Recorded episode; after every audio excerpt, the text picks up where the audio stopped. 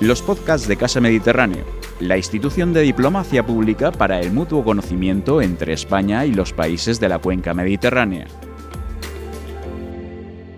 Bien, buenas tardes a quienes asisten a este acto. Soy Antonio Escudero, profesor emérito de la Universidad de Alicante y exdirector del Instituto Internacional de Economía de esta universidad. En septiembre, Héctor Salvador, director de Casa Mediterráneo, me dijo que deseaba organizar varios actos sobre la economía del Mediterráneo español en los que participaran empresarios y profesores universitarios.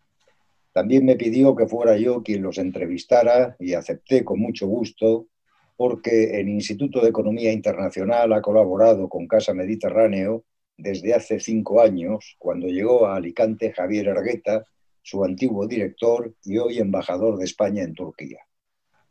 Dicho esto, paso a presentar a las personas que van a participar en el acto. Celestino Suárez se doctoró en Economía en la Universidad de Valencia, cursó posgrados en la London School of Economics y en la Sussex University, es catedrático de Economía Aplicada en la Universidad Jaume I de Castellón, fue rector de esta universidad es miembro del Instituto Interuniversitario de Economía Internacional de las Universidades de Alicante, Castellón y Valencia y ha publicado libros y artículos sobre comercio internacional, transporte y logística y política comercial. Buenas, eh, buenas tardes, Celestino. Hola, buenas tardes, Antonio. Marian Cano García es licenciada en Derecho por la Universidad Complutense de Madrid y cuenta con un posgrado en Dirección Comercial y Marketing de la ESIC. Trabajó en el Instituto Valenciano de Exportación, IBEX. Dirigió la oficina del IBEX en Nueva York. Su relación con el sector del calzado se inició en septiembre de 2010 con su nombramiento como secretaria general de AIC, que más tarde daría pie a su nombramiento como secretaria general de ABECAL.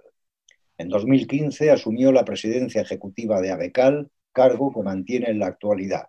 En 2020 asumió de manera provisional el cargo de presidenta de la Federación de Industrias del Calzado, FICE. Buenas tardes, Mariam. Muy buenas tardes. Y finalmente, José Antonio Pastor Fernández estudió la licenciatura de Gestión Comercial y Marketing en ESIC, cursando después un máster de Comercio Internacional. Comenzó a trabajar en la Asociación Española de Fabricantes de Juguetes, AEFJ, en 1992, siendo su primera responsabilidad la creación del Departamento de Promoción Exterior. Creó el Departamento de Comunicación y Marketing de la AEFG, pasando a ocupar en 2004 el puesto de director general adjunto de esta organización. Desde febrero de 2007 preside la AEFG y la Fundación Crecer Jugando y también fue elegido vicepresidente del Consejo Internacional del Juguete cargo que ocupó hasta 2010. Es miembro de la Junta Directiva de la Federación Europea de la Industria del Juguete, TIE, de la que fue presidente hasta abril del año 2016. Buenas tardes, José Antonio. Hola, ¿qué tal? Muy buenas tardes. Antes de comenzar con la entrevista, quiero que quienes nos están escuchando sepan que pueden formular preguntas a Celestino, a Miriam y a José Antonio enviando un WhatsApp a un teléfono que aparece en la pantalla. Yo las leeré cuando hayamos terminado la entrevista. Debo advertir, por último, que pese a que el acto se titula La industria del Mediterráneo español ante la crisis del COVID-19, hablaremos solo de la industria catalana y valenciana y no de la murciana, balear y andaluza por dos razones. La primera es que resulta imposible abarcarlo todo en una hora y la segunda es que el peso de la industria en el PIB de Murcia es menor que en Cataluña y Valencia, en las Islas Baleares es solo del 7% y en Andalucía algo mayor, pero las principales industrias andaluzas están ubicadas en su zona occidental y no en su zona mediterránea. Antes de entrar en la crisis que la epidemia ha tenido en la industria catalana y valenciana, voy a hacer a Celestino Suárez algunas preguntas relacionadas con su estructura e importancia porque creo que son necesarias para que quienes nos escuchan saquen el mayor fruto posible de esta entrevista. Celestino, existen diversas clasificaciones de las industrias, desde la demanda, la que las agrupa en industrias de demanda fuerte, media y baja, atendiendo a la elasticidad de renta, esto es, a que su demanda crezca mucho o poco según aumente el ingreso por persona. Desde la oferta, la que las agrupa en función de su eficiencia, partiendo de la base de que ésta viene muy determinada por la tecnología. Se habla así de industria de contenido tecnológico alto, medio y bajo.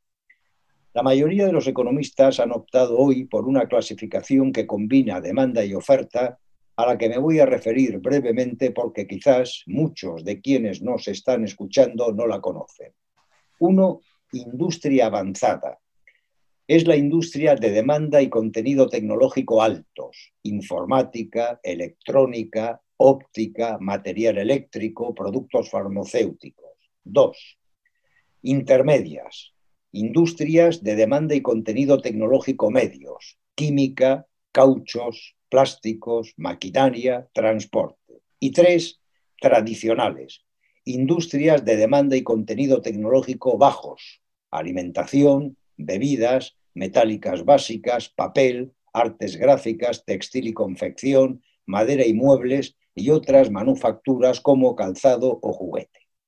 Atendiendo a esta clasificación, Celestino, ¿Cuál es, en líneas generales, la estructura interindustrial de Cataluña y de la comunidad valenciana? Eh, gracias, Antonio. En primer lugar, déjame que te dé las gracias a ti eh, particularmente por haberme invitado, pero también a la Casa Mediterránea ¿no? por la organización y, también por la invitación a, esta, charla, a esta entrevista. Eh, tienes mucha razón.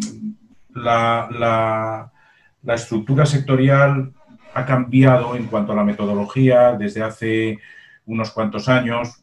Los que ya llevamos bastantes en, la profesión empezamos clasificando los sectores, pues o bien por el lado de, de, la elaboración o el nivel de grado de, elaboración, eh, acorde pues, con las clasificaciones que, internacionales eh, eh, que, que, siguen existiendo. Mm, bienes finales, bienes intermedios, pero es verdad, desde hace bastantes años ya eh, se ha consolidado una clasificación que nos da una idea y nos permite además relacionar esos sectores con otros elementos que los caracterizan. Tú has citado efectivamente esa combinación de característica de la demanda y contenido tecnológico, así los llamamos, eh, tradicionales, intermedios y avanzados o demanda débil, demanda intermedia y demanda fuerte, en función de su elasticidad renta. Eh, pero esa clasificación nos permite, y algún comentario pues eh, tendremos oportunidad de hacer sobre ellas, eh, tocar otros elementos, que es el grado de internacionalización de los sectores, los niveles de productividad, la mayor o menor propensión a exportar, grados de innovación, eh, la, introducción o la penetración de capital extranjero. Todo ello ha, servido para eh, consolidar y reforzar esa clasificación. Y utilizando esa clasificación, yendo pues, al grano de lo que me preguntabas, en la estructura de la industria manufacturera, manufacturera, porque me voy a referir, yo creo que, vale la pena acotar el, marco de análisis que podamos ir desarrollando a continuación.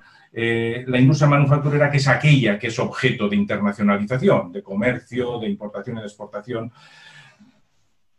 Esta, esta división en esos tres grandes sectores nos, eh, nos coloca o nos define dos eh, dos comunidades, eh, la catalana y la de la comunidad valenciana, muy similares a cuanto eh, se refiere al peso de la, de la manufactura intermedia, en torno al 45-46%, diríamos, que de toda la manufactura sería de carácter intermedio, la que tú has citado, de, de, sectores pues, como la química, como el caucho, como el plástico, la maquinaria, el transporte. Un poco más en el caso de la Comunidad Valenciana, que alcanzaría el cuarenta y tantos por cien, 45 de la, de la tradicional, frente al treinta y tantos en el caso de la catalana tradicional. Ahí el peso de alimentación, bebidas y tabaco y algunos otros sectores son es importante y donde sí que vale la pena incidir es que en la industria manufacturera de contenido tecnológico alto, la más avanzada, lo que llamamos sectores más avanzados, ahí sí que hay una diferencia. Hay una diferencia porque eh, mientras que Cataluña tiene casi en, torno al 20% de su industria manufacturera, manufacturera, podríamos catalogarla como de eh, contenido tecnológico alto. En el caso de la economía valenciana estaría en torno a la mitad, a 9 al 10%. ¿Qué industrias, eh, ¿A qué industrias me estoy refiriendo? Pues fundamentalmente las que tú has citado. En el caso de las más avanzadas es muy importante, eh, en el caso catalán, la industria farmacéutica, eh, dentro del químico, pero con la especificidad de la industria farmacéutica y su alto contenido tecnológico de investigación, y también un sector vinculado a la producción de bienes tecnológicamente avanzados, tanto en óptica como en electrónica, y esa diferencia ahí se, se, observa claramente y se observa también respecto al conjunto de España, en el que Cataluña vuelve a tener un sector de economía de manufactura avanzada más sólido. Es cierto que después cada eh, región, cada comunidad autónoma tiene sus peculiaridades, eh, peculiaridades que incluso a través de la concentración en clústeres definen algunos sectores específicos de los que vamos a poder hablar hoy, pues con, José Antonio y con María. Eh, en el caso de Alicante, clarísimamente, juguete, calzado, con unas concentraciones muy importantes. En el caso valenciano de la provincia de Valencia, con un sector eh, del automóvil y de sus componentes importante y en el sector, sector de, Castellón, pues con la cerámica.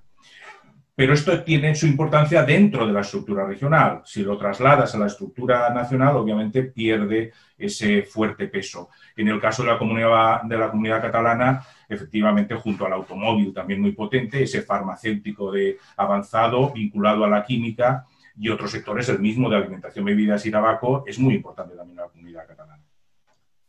Bien, aunque la contabilidad regional de España se publica con retraso, ¿puedes decirnos cuál era en 2018 2019 el peso aproximado de la industria catalana y valenciana en el PIB y en el empleo de ambas comunidades autónomas? Y en relación con ello, dos cuestiones más. Si no estoy equivocado, el peso de la industria en el PIB catalán y valenciano es superior al medio de España y también al medio de la Unión Europea. Sin embargo, no sucede lo mismo si comparamos el valor añadido de la industria catalana y valenciana avanzada con el de los países nórdicos, Alemania, Países Bajos, Francia e incluso Italia. ¿Por qué? Vayamos eh, por partes, porque obviamente la primera cuestión que planteas tiene que ver con esa, importancia relativa ¿eh? que tiene frente al conjunto de su producción, el PIB o valor añadido bruto, eh, eh, la industria manufacturera. Mira, en Cataluña más o menos estaríamos por el 17 y 18%. En la Comunidad Valenciana un poco menos, 14, más o menos 13, 14. Estoy refiriéndome a los últimos datos disponibles con cierta de consistencia, que son los del 18. El 19 tenemos avance, pero bueno, esto tampoco vamos a, no se va a ver alterado. Las estructuras porcentuales nos alteran mucho. Las cantidades ahora las tenemos muy alteradas por el impacto, ¿eh? del impacto de la crisis del, COVID. Estos dos porcentajes son claramente superiores a la, a la participación que tiene la manufactura sobre el PIB en el caso español, que es del 12 y son prácticamente, o se acercan más al caso de la Unión Europea, Unión Europea, la media de la Unión Europea 28, que estaría pues más o menos como la comunidad valenciana. La comunidad valenciana tiene una particularidad y es que en muchos porcentajes se parece mucho a la media, de la, a la media europea. En, en este caso prácticamente coincide, un 14%. Nos tenemos que ir a economías como la alemana y la japonesa, con su fortísima eh, presencia manufacturera en, su PIB para alcanzar los niveles del en torno al 20%. Y eso es lo máximo. Es decir, que en este sentido Cataluña está cerca ya del peso que tiene la industria manufacturera en países eh, claramente industriales manufactureros, como sería Alemania con su gran potencia exportadora y, y Japón. En cuanto al empleo, ahí fíjate, más o menos tanto Cataluña como la Comunidad Valenciana y España están en torno al 13%. Significa eso que si uno piensa en términos de competitividad, de productividad, claro, si comparas el porcentaje de producción y el porcentaje de empleo, pues claramente en Cataluña para una producción del 17 solamente utiliza el 13% de empleo, con lo cual eh, tiene un empleo más productivo. La comunidad valenciana un poquito menos productiva, pero por encima, también el 14 frente al 13, y en España estaría más o menos igual. El, déjame, Antonio, que haga un apunte, ya que estamos hablando de algunos datos sobre el peso que tienen tanto Cataluña y la comunidad valenciana como comunidades autónomas, no sobre su PIB, sino sobre el conjunto de la manufactura española. Eh, es muy importante. Eh, Cataluña representa más de la cuarta parte de toda la producción manufacturera eh, española, en torno al 26%, datos siempre más o menos del 18, 18, 19. La comunidad valenciana más o menos el 11%, estamos hablando del 37%. Es decir, el 37% de la manufactura española eh, se produce en estas, dos, en estas dos regiones. Claramente por encima bastante de lo que le correspondería en términos de PIB, porque el PIB de estas comunidades son más o menos 19, 28%. 28%, es decir, el conjunto del PIB de las dos comunidades representa el 28%, pero la manufactura representa el 37%. Es decir, estamos hablando claramente de una, una clara especialización industrial en el caso de Cataluña y Valencia ya cuando uno se mete en la alta tecnología y tú planteas la cuestión de, los países eh, nórdicos o países centrales europeos, sobre todo Alemania, ahí sí que, ahí sí que perdemos, el, eh, perdemos el tren. Eh, coloquialmente estamos muy alejados o estamos muy en el vagón de cola. ¿Por qué? Bueno, pues las razones son muchas, pero las podemos, fundamentalmente las podemos resumir en I más D con unas tasas de I+D mucho menores, con unas distancias muy importantes respecto a la media europea, estaría en torno al 2% del PIB. Nosotros estamos en el 1,2% y hemos perdido los años de crisis desde el 2009. Lo hemos recuperado ahora en el 2019. Pero fíjate, algunos, algunos datos así muy fáciles de recordar. España más o menos factura en alta tecnología unos 6.000 millones. 6.000 millones. Tenemos 1,3 billones de Producto Interior Bruto. Es el Producto Interior Bruto español. Alemania, que tiene tres veces más de Producto Interior Bruto, también tiene más población, tiene ochenta y tantos millones, 82, 83 millones, pero factura 42 mil millones. Es decir, eso es siete veces más de industria manufacturera avanzada que nosotros. Claro, pensamos en Alemania, pero es que Italia que solamente tiene un poquito más de PIB, claro, porque tiene 60 millones de habitantes, mm, no llega a triplicar, pero más que duplica la producción de industria manufacturera de alta tecnología. Y ya si nos vamos a un país como Dinamarca, que es muy pequeñito, que tiene 6 millones de habitantes, que su PIB es eh, la cuarta o quinta parte, sin embargo, nos gana de nuevo también en producción de alta manufactura, de, manufactura de alta tecnología. Si tenemos un problema. La industria española pues tiene un problema.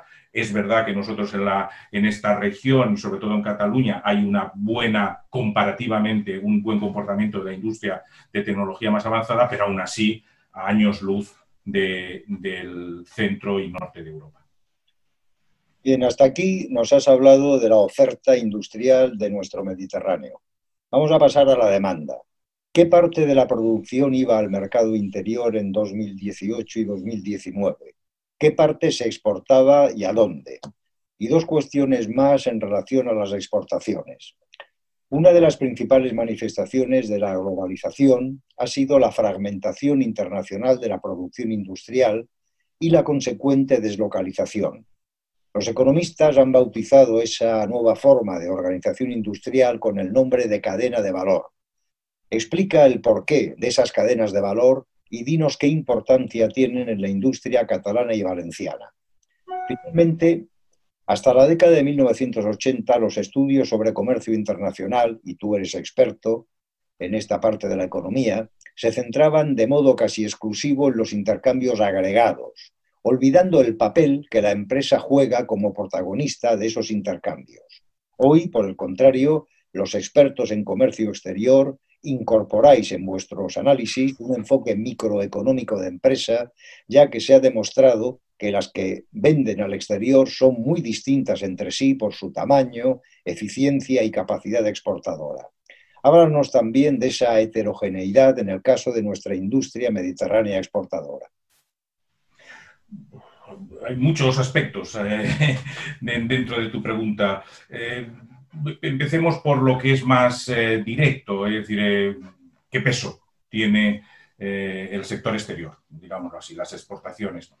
Mm, la crisis de 2009 provocó y ha mantenido un fuerte deterioro de la demanda interna. Eso ha significado que la salida al exterior eh, ha sido la, opción que muchas empresas han tenido para mantener eh, su producción y eso lo han tenido que hacer a través de mejoras en la competitividad, en precios sobre todo, en costes. ¿no?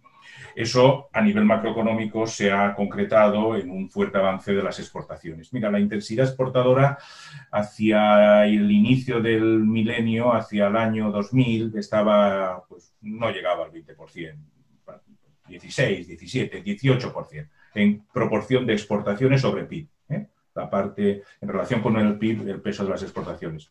Hubo una ligera reducción en, el momento de la crisis por el hundimiento de los mercados, pero desde entonces se fue creciendo, como tú comentabas, y ahora los datos de 2018-2019 estamos claramente por encima de, aquella, de aquel inicio de, siglo, estamos en torno al 25%. En ese sentido, lo que el, peso del mercado exterior eh, del mercado exterior en cuanto a exportaciones en torno a la cuarta parte, ¿eh? a la, cuarta parte de lo que producimos en vía fuera. Varía mucho por sectores, efectivamente. Eh, hay una particularidad, bueno, bueno, de hecho, si lo, eh, aparte del comentario sobre sectores, antes de, de, pasar a ello, para tener una idea, solamente Italia con un 26% no supera, aparte de Alemania. Alemania juega en otra liga. Alemania exporta el 40% de lo que produce. Claro, es que Alemania, hasta la llegada de China como gran exportador mundial, en términos absolutos, en términos absolutos, disputaba siempre el primer puesto con Estados Unidos. En términos absolutos, no me estoy refiriendo en términos relativos, estoy hablando de una economía de 82 millones alemana frente a los 250, eh, 300 millones eh, de Estados Unidos, o los 1.500 de China. En términos absolutos, Alemania hasta hace poco estaba entre primero y segundo lugar, ahora está el tercero. Es decir, que la potencia exportadora alemana es brutal, es el 40%. Nosotros estamos en ese sentido, somos una gran economía exportadora. También en términos de balance, es verdad que la caída de las importaciones por el hundimiento de la economía a partir del 2009 y la caída de la demanda interna, pues ha hecho que nuestros superávits y las tasas de cobertura hayan sido mayores. Tanto Cataluña como la Comunidad Valenciana son dos regiones claramente exportadoras, muy fuerte en el caso del automóvil, representa pues el 25% de todas las exportaciones. En el caso de la química, el 10%. Eh, el textil, cuero, calzado, en torno al 10% de todas las exportaciones, maquinaria y equipo. Es decir, que eh, sectores muy consolidados en nuestras regiones son los punteros a la hora de vender fuera. De nuevo, no podía ser de otra forma, eh, una escasa presencia exportadora de la alta tecnología. Claro, si no somos grandes productores, no podemos ser grandes exportadores. ¿Dónde? Bueno, el patrón, el patrón geográfico dominado totalmente por el mercado europeo. El 65% de nuestras exportaciones van a la Unión Europea, es el mercado interior, y después lo, el resto pues ya son porcentajes muy pequeños. A Estados Unidos se va al 5, toda Latinoamérica va también al 5 o el 6, toda Asia va al 10 y después ya pues las, el resto de Europa, África, 7, 8%. Es decir, que nuestro mercado exterior claramente está dirigido a nuestros socios, fundamentalmente a nuestros socios comunitarios. Eso eh, tiene enormes ventajas en términos de estabilidad, también tiene algunos eh, eh, peligros en términos de posibles desequilibrios en momentos de recuperación, que, obviamente vamos a, vamos a vivir. Eh, en cuanto a lo que me comentaba sobre las cadenas de valor global, las Global Value Chains, mm, el fenómeno de las cadenas de, de, las cadenas globales de valor, o bueno, las traducimos de forma diferente, las, eh, pero de forma distinta en algunos sitios y otros. Pero las cadenas, las cadenas de, de valor global tiene que ver estrechísimamente con un fenómeno que se ha producido en el comercio en las últimas décadas, que es la enorme fragmentación de la producción. La fragmentación de la producción basada o explicada por eh, tecnologías, nuevas tecnologías, marcos regulatorios y de negocios más, más flexibles, cambios también en la gestión empresarial, una creciente liberalización del comercio, aunque ya muy agotada, porque la liberalización del comercio estamos ya prácticamente en su, en su límite, la facilidad inversora, las mejoras en el transporte y la logística, todo eso que ha hecho, pues que aquel modelo tradicional de comerciar exportando con filiales en el exterior se ha sustituido por un modelo mucho más actual, que es el de las cadenas de valor, la segmentación en la producción y todo ello a nivel teórico en el marco de lo que conocemos como comercio intraindustrial. Ya no nos, ya no nos intercambiamos tanto bienes finales, sino que nos intercambiamos bienes intermedios y también bienes, lo que llamamos en economía bienes diferenciados. Es decir, cuando los países tienen una renta más elevada, eh, a mí me gusta tener un coche alemán y tengo posibilidad de comprarlo, y a un alemán le gustará tener un coche español y se lo vendemos. Y entonces estamos importando y exportando el mismo tipo de productos. A eso lo llamamos comercio intraindustrial. Pues ese comercio intraindustrial hoy día está en torno a más de la mitad de todo el comercio manufacturero mundial. Y eso, obviamente, viene explicado por las economías de escala. Cuanto mayor es la escala de producción de un solo bien o de un solo tipo de bien, los costes medios, obviamente, van a disminuir y vas a ser más competitivo. Aproximadamente en España, el 40% de todo el valor añadido que se genera eh, está vinculado a las cadenas de valor. Eh, y sobre todo, en nuestro caso, a lo que sería una participación hacia atrás. Es decir, compramos bienes intermedios que después vamos a exportar mm, metidos en otros bienes que van a ser utilizados también en otros países. Por último, un comentario más relativo a lo que es la investigación. Cuando comentabas la importancia de los análisis de comerciales basados en la empresa. Efectivamente, durante mucho tiempo nuestros modelos de comercio hablaban del conjunto del sector, de como algo homogéneo. Y nos dejábamos fuera muchos elementos que son caracterizadores del comportamiento de los exportadores. Y esa caracterización viene vinculada a qué tipo de empresas de qué tipo de empresas estamos hablando. No es lo mismo un tipo de empresa pequeño, eh, pyme, incluso microempresa en el caso de que exporte, de un grupo de empresas eh, potentes, eh, jugadores eh, estrella dentro del ámbito comercial internacional. Todo eso es lo que se recoge en los nuevos modelos de comercio para intentar buscar elementos explicativos más específicos y más ajustados a lo que realmente ocurre en los mercados internacionales. La, gran recesión de 2008 tuvo causas endógenas a las economías capitalistas no así la crisis internacional que desde el pasado mes de marzo originó la epidemia del coronavirus que provocó un shock internacional simultáneo de la oferta y de la demanda. Eso que alguien ha bautizado como la gran reclusión. Eh, ¿Cómo ha repercutido la crisis en la industria catalana y valenciana? ¿Ha sido el impacto igual en todos sus sectores, Prestino? No, no es evidente. Yo creo que tenemos mucha información, aunque posiblemente nos faltan bastantes datos en cuanto a efectos e impacto, pero si uno analiza las áreas que más se han visto afectadas por, el, por la crisis eh, de la pandemia, sin duda alguna la cadena de suministros ha sido un elemento fundamental. Las cadenas de suministros se han visto eh, fuertemente distorsionadas a través de restricciones fronterizas, problemas con el comercio marítimo, la falta incluso de la movilidad de los actores económicos. Esto por el lado de la oferta es clarísimo. No hablo ya del cierre de algunas empresas. Eh, o de muchas empresas en los momentos, eh, los momentos más estrictos del confinamiento. por el lado de la demanda, pues la, falta de liquidez asociada a la caída de ventas, tanto de bienes finales como de bienes intermedios, ha sido también fundamental, la propia gestión de los recursos humanos. Todo esto son las áreas que se han visto afectadas y que afectan prácticamente a todos los, a todos los sectores. ¿Qué ocurre? Que comparado con otros sectores no industriales, eh, las empresas eh, manufactureras pues efectivamente han podido mantener, más allá de los momentos de restricción máxima, han podido mantener eh, sus niveles de, producción, aunque disminuidos, pero porque la economía ha seguido moviéndose. Sin duda alguna, los sectores más vinculados con el consumo son los que se han visto más afectados por, el, por la vía de la demanda, clarísimamente. No tanto alimentación, bebidas y tabaco, que es el nombre que le damos a ese sector genérico, sino otros sectores de consumo de bienes eh, duraderos, pues que efectivamente la demanda ha caído. El sector del automóvil, por ejemplo, pues también eh, se ha visto afectado por la caída en ventas, por la caída en suministros, que han tenido problemas las empresas.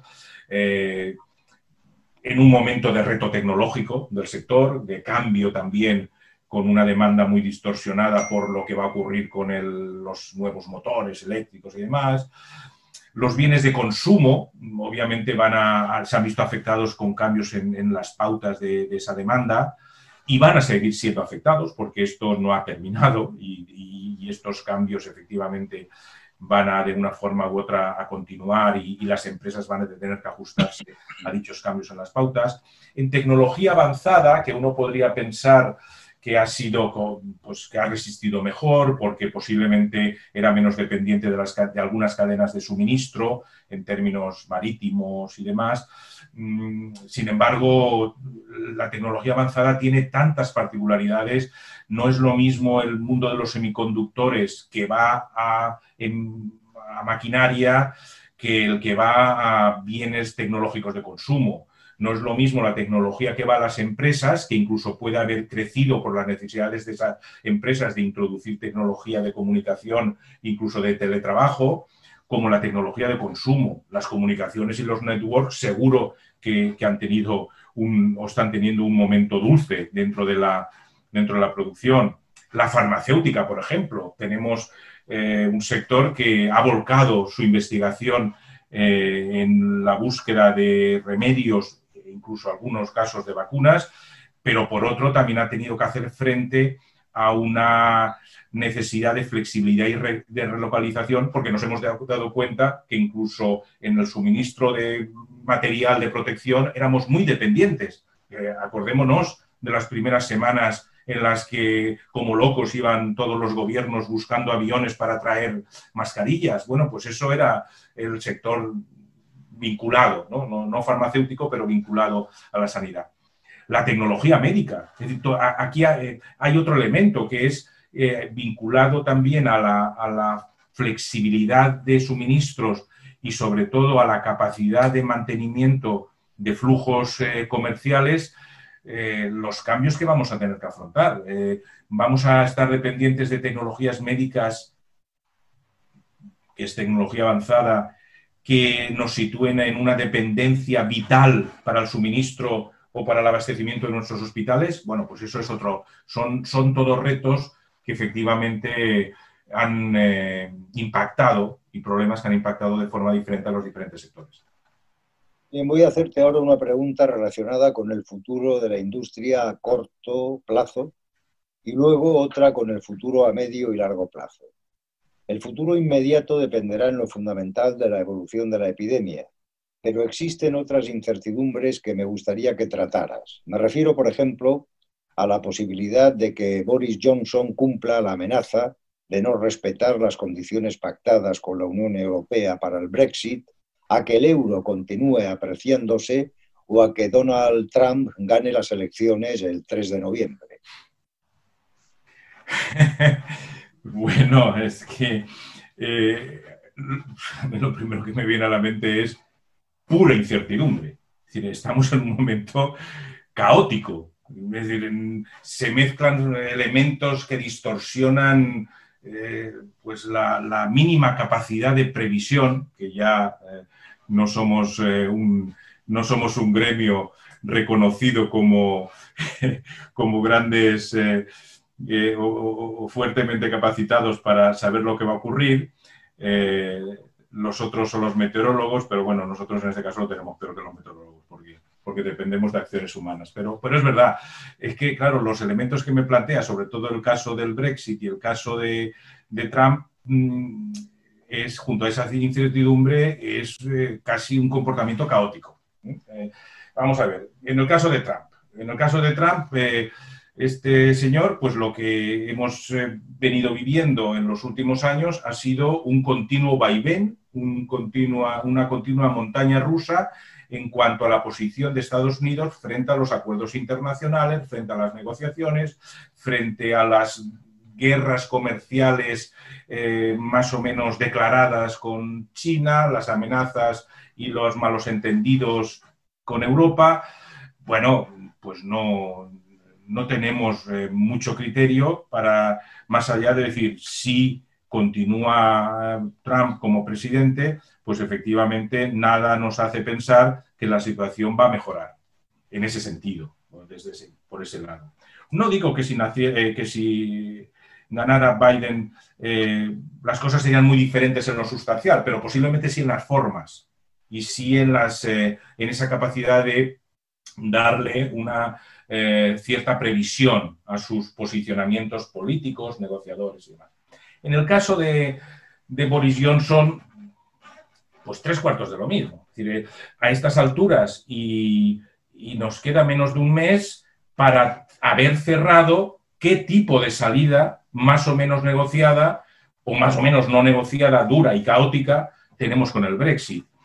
Eh, en el caso de España, ahí, pues hombre, los estudios del Banco de, del Banco de España lo que vienen a decir es que no va a ser dramático, no es dramático. No, es una buena noticia el Brexit para nadie, mucho menos para, la, para, los británicos. Nosotros las, estimaciones son más o menos que nos costaría del 0,2 al 0,8 en el PIB anual durante cinco años, después iría, se agotaría el efecto, una pérdida ¿no? de entre el 0,2 y el 0,8. Bueno, no es mucho, son 7.000, 8.000 millones al año, lo que podría perder la economía española por el Brexit. Por el Brexit. Temas de pesca, en, algunos casos sí que son muy eh, impactantes porque en el tema de la pesca, pues ahí está la negociación de los caladeros. En el caso del turismo, cuidado, el Reino Unido representa más o, más o menos el 25% de todo el mercado turístico, pero en el caso industrial, aparte de determinadas distorsiones de algunos sectores, pues no, no vamos a, a encontrarnos con una, con, una situación desastrosa. Tenemos una fuerte exposición bancaria, eso también hay que recordarlo. No solamente el Banco Santander, el TSB es propiedad del, del Sabadell y ahí pues tenemos más o menos el 20% de todas las cuentas bancarias eh, británicas están en, esos dos bancos españoles. Yo prácticamente lo, resumiría en una enorme incertidumbre eh, frente a, lo que va a ocurrir. Muy bien. Vayamos al medio y largo plazo, esto es, a un momento en el que la epidemia haya sido controlada y la economía mundial se haya recuperado. Desde la reconversión industrial de la década de 1980 ha prevalecido en España una célebre frase de un antiguo ministro liberal que dijo, la mejor política industrial es la que no existe. Frase además que aplaudió mucho el gremio de economistas. Sin embargo, desde principios del siglo XXI y sobre todo desde la gran recesión, un buen número de economistas han planteado que debe existir una política industrial por dos razones. La primera es que las empresas industriales pequeñas, y en España lo son el 90%, el 90%, tienen dificultades para acceder a la financiación, lo que les impide ganar productividad y tamaño. Y la segunda es que existen sectores industriales intensivos en tecnología que tienen grandes externalidades o efectos de arrastre positivos sobre otras industrias y sobre el conjunto de la economía. Esto que digo y la experiencia exitosa de algunos países explica que desde 2010 se hayan elaborado por el Gobierno central y por algunas autonomías planes estratégicos para impulsar el crecimiento de la industria.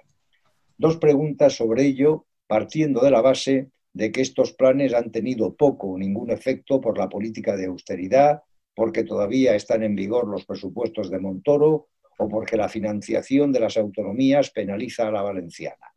Háblanos de esos planes y dinos si el Fondo Europeo de Reconstrucción permitirá llevarlos a la práctica. Si fuera así, la crisis provocada por la pandemia podría haber tenido consecuencias positivas en el medio y largo plazo.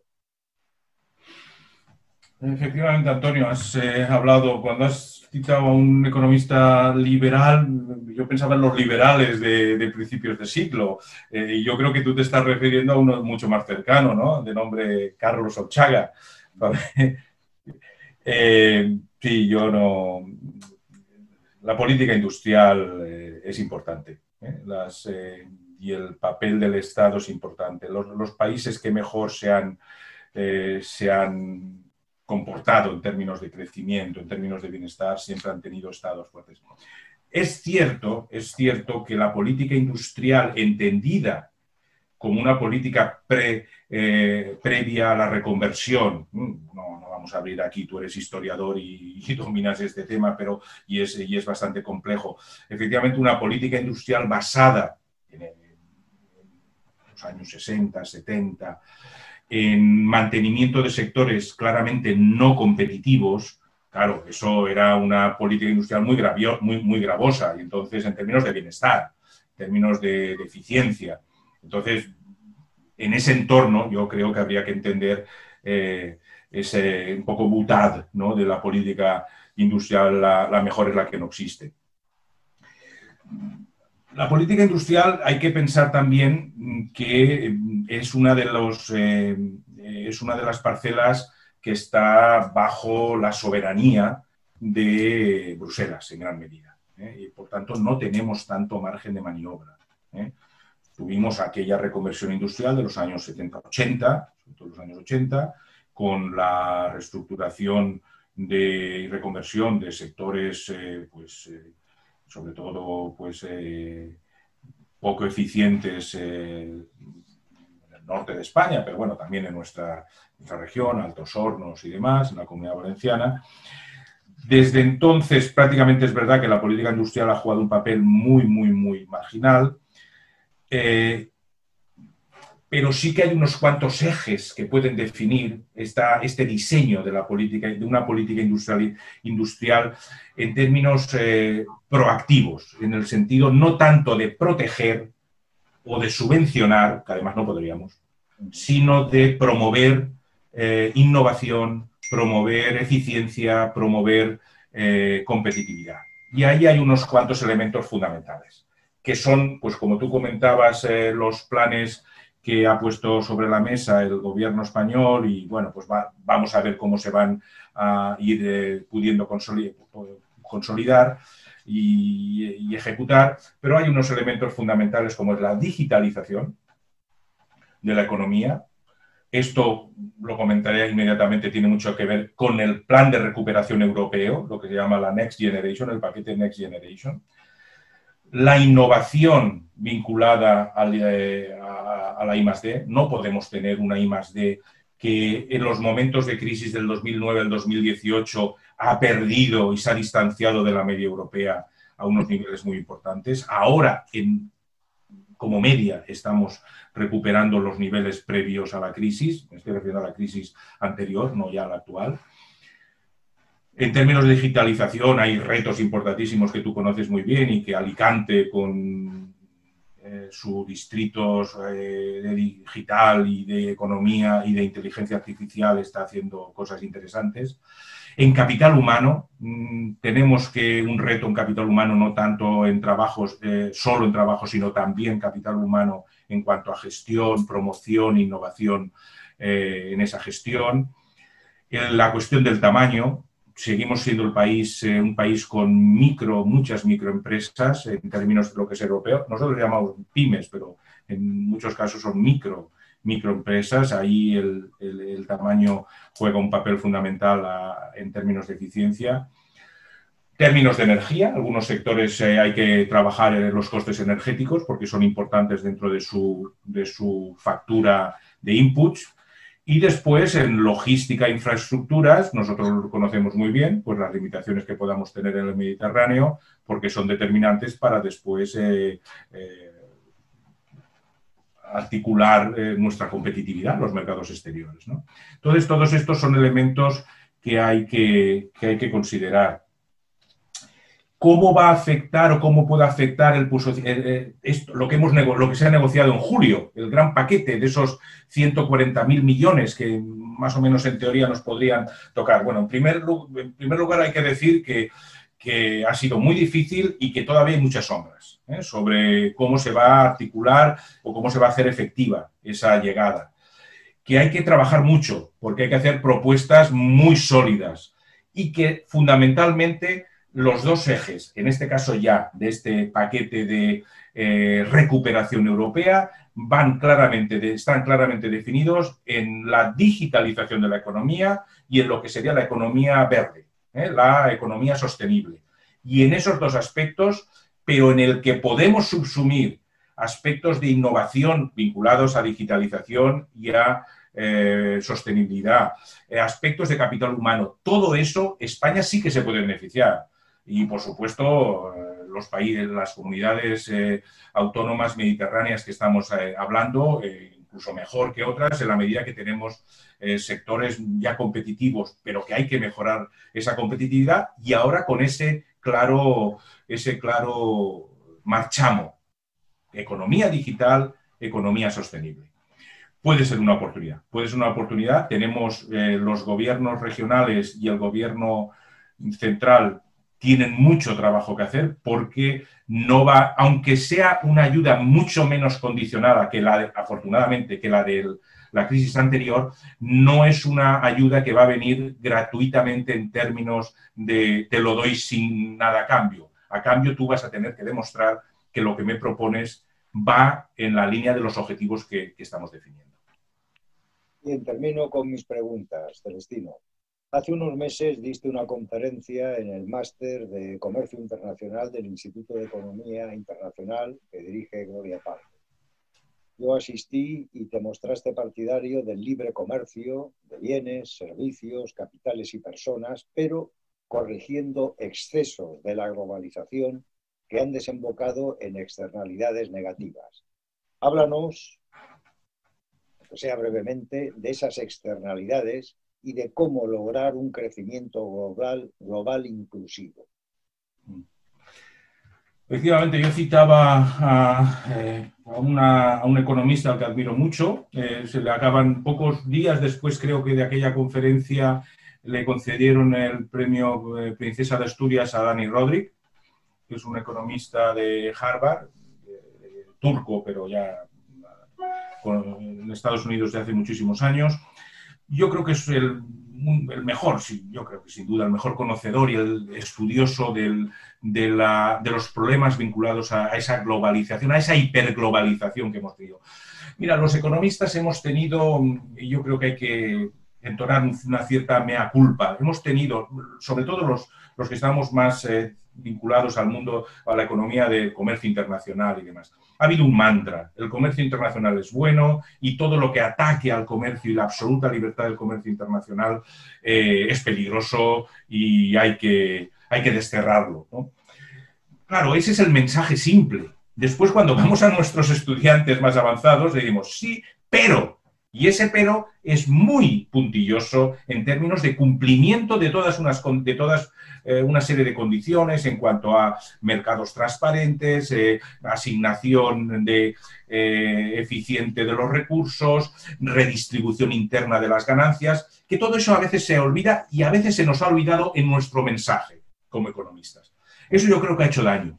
Ha hecho daño porque ha calado ese mensaje de decir, Aquí lo único que importa, lo que importa son puertas abiertas para todo, que los gobiernos intervengan lo menos posible, ese surgimiento del neoliberalismo de los años 80 eh, eh, efectivamente se apropió de ese mensaje de liberalización y de hiperglobalización y después nos hemos dado cuenta que las distorsiones y los costes en términos de bienestar, de desequilibrios, han sido muy fuertes. No podemos seguir avanzando con, esa, con ese mensaje único. Eh, estamos ante un...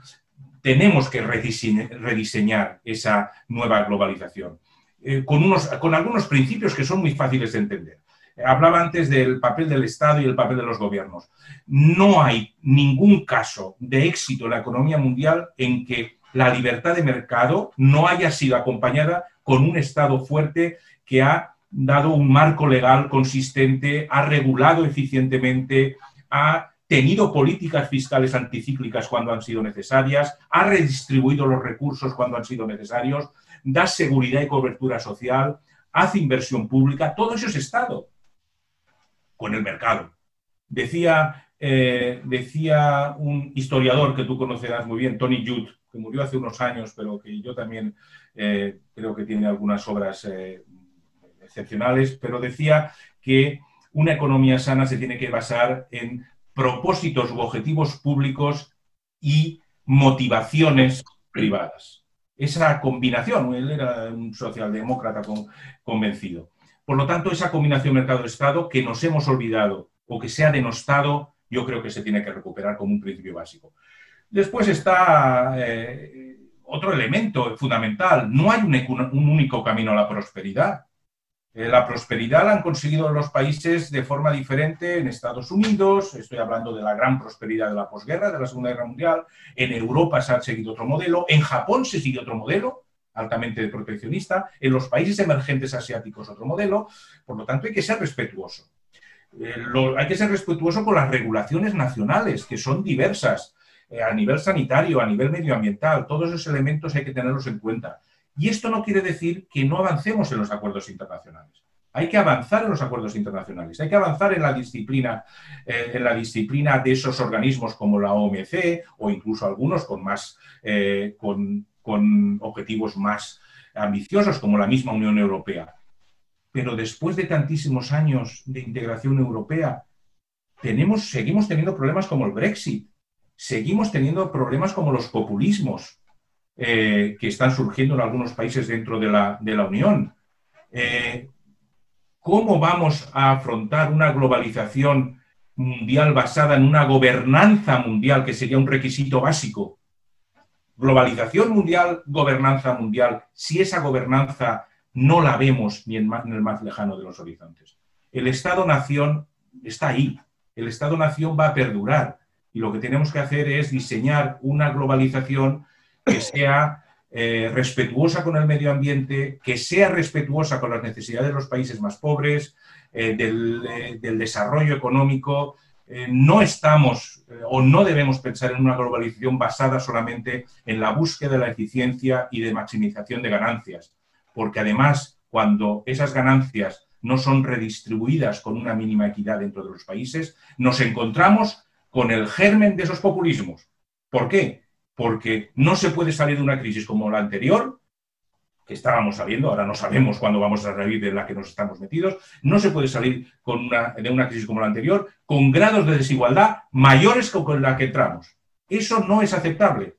Y si eh, seguimos manteniendo, y que sea así, eh, las democracias y el dominio de los ciudadanos eh, sobre el ejercicio del gobierno, esas democracias van a impedir eh, y puede incluso colapsar esa globalización si la globalización no se hace desde una perspectiva que Dani Rodríguez llama pues, eh, globalización inteligente eh, o capitalismo. Tú has llamado globalización inclusiva o capitalismo inclusivo, si quieres, si quieres llamarle. Yo creo que tenemos un reto muy importante en los próximos años y las próximas décadas que va más allá de la pura recuperación de estas crisis, que es la del diseño de ese capitalismo con unas eh, regulaciones que nos eh, permitan avanzar en lo que es importante. Si hay algo importante es mejorar el bienestar de las, de las personas. Si olvidamos eso, todo lo demás no tiene sentido. Muy bien, pasamos a las preguntas eh, dirigidas a Marian Cano y a José Antonio Pastor. Bien, como es sabido, la industria alicantina posee dos características. Pertenece al grupo denominado tradicional, esto es, está integrada por sectores de demanda y contenido tecnológico bajos, y es una industria exportadora. Tras una caída entre 2008 y 2009, las exportaciones crecieron durante la gran recesión, contribuyendo a aliviar la crisis económica de la provincia, aunque es cierto que su tasa de crecimiento se ralentizó entre 2017 y 2019. ¿Qué factores explican que la industria del calzado y la del juguete aumentaran las exportaciones durante la gran recesión? ¿Cuál era la situación de la industria del calzado y del juguete antes de la crisis provocada por la epidemia? Pues sí, no importa, José Antonio, empiezo yo. Como Celestino, agradecer, por supuesto, la invitación de Casa Mediterráneo y, en especial, eh, bueno, pues tu invitación, Antonio. El caso del calzado mm, es un sector que ya había atravesado grandes crisis y de esas crisis las empresas hicieron apuestas claves como fue la apuesta por la marca, el diseño, la moda y la internacionalización. Cuando la crisis del 2008, este sector ya tenía un nivel de internacionalización importante y este fue el que nos permitió eh, compensar la, dramática caída que se produjo en consumo a nivel nacional. Nosotros como sector desde 2010 hasta 2015 estuvimos creciendo por encima del 10% en exportaciones, como tú muy bien comentabas, Antonio. Eh, en, eh, en los 2017 y 2018 es cierto que, empezamos a tener descenso en esas exportaciones, pero también es cierto que en 2019 eh, estábamos logrando una estabilidad que nos hacía tener unas perspectivas de, de cara al 2020, unas perspectivas positivas perspectivas que, por supuesto, con esta situación sobrevenida, eh, bueno, pues se han visto truncadas dramáticamente. ¿no? Eh, yo creo que esa apuesta que hizo el sector por la internacionalización había sido clave y en, en los últimos años la estaba intensificando esa apuesta con el objetivo de diversificar mercados porque como muy bien ha comentado Celestino, la mayoría de nuestras exportaciones y en la línea de otros sectores eh, van dirigidas a nuestros países vecinos de la Unión Europea y el esfuerzo estaba centrado ahora en, crecer en otras áreas económicas. Pero bueno, pues eh, en este momento habrá que ver cómo evoluciona la, la crisis sanitaria y la económica en los diferentes mercados eh, para, ver cuándo podemos remontar, aunque evidentemente en, las cifras que tenemos hasta ahora del 2020, pues en el caso de calzado están suponiendo un descenso en nuestras exportaciones del 25% y bueno, pues eh, hay una preocupación. Bueno, em, también felicitar a a Casa Mediterráneo por la iniciativa y agradeceros a tanto Casa Mediterráneo como a ti, Antonio, que hayas contado con el, con el sector del juguete para, para estas jornadas. Em, nuestro sector es bastante parecido al, al, del calzado, si bien con una, con, una diferencia en esto del comercio internacional es que cuando en 2000, eh, en el año 2000 eh, China entra en los acuerdos de la OMC ¿no? y se produce un gran impacto en el textil, en el calzado, en otros sectores, en el juguete, esto ya venía. Eh, esto ya no impactó tanto, ¿vale? Porque, eh, porque ya estaba liberalizado el mercado del, del, juguete con, con China, ¿no? que era y sigue siendo el gran fabricante de, del mundo.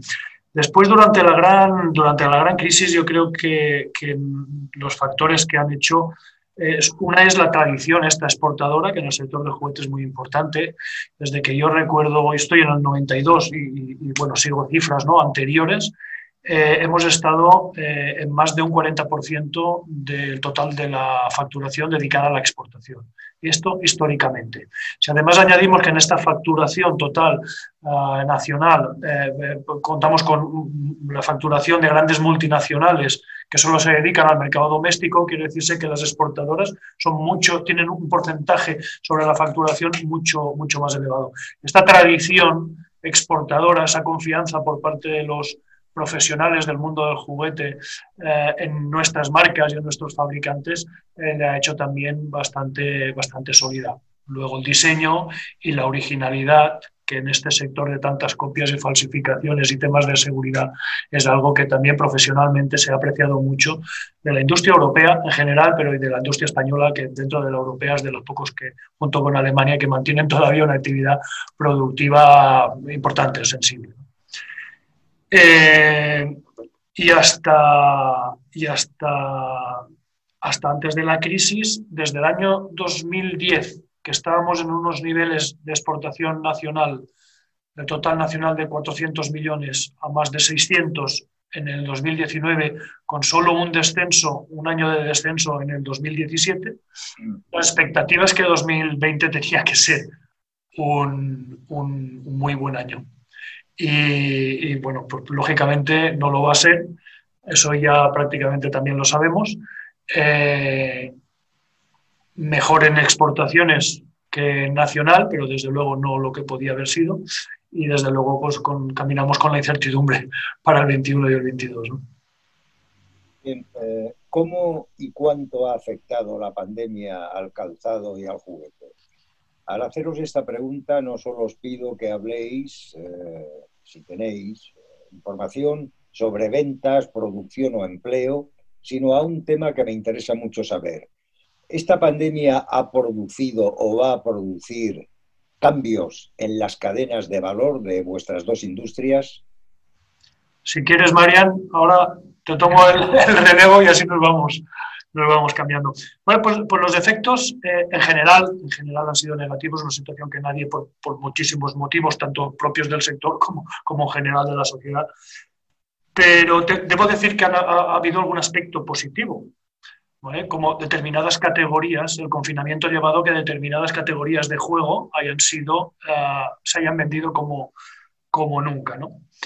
Por otra parte, también eh, se ha incrementado la valoración del juego por parte de las familias y por parte de los padres, ¿vale? como una actividad fundamental y esencial y una necesidad para, para los niños y ha despertado el canal online, que estaba bastante dormido en España si nos comparamos, por lo menos en el sector del juguete, con el canal online en Francia, Alemania, el Reino Unido, eh, con lo cual, bien, por esa parte. Ah, evidentemente, la parte negativa ha sido que la facturación, pues eh, hemos llegado eh, a tener una, una, el peor mes en el mes de mayo, una caída del 30%, del 30% Afortunadamente tampoco es la época de Navidad, pero, pero han sido caídas importantes. Nos hemos llegado a estar en un acumulado, en el peor acumulado ha sido del menos 27, cosa que después del confinamiento hemos ido recuperando algo, y también en una caída de las exportaciones del 15.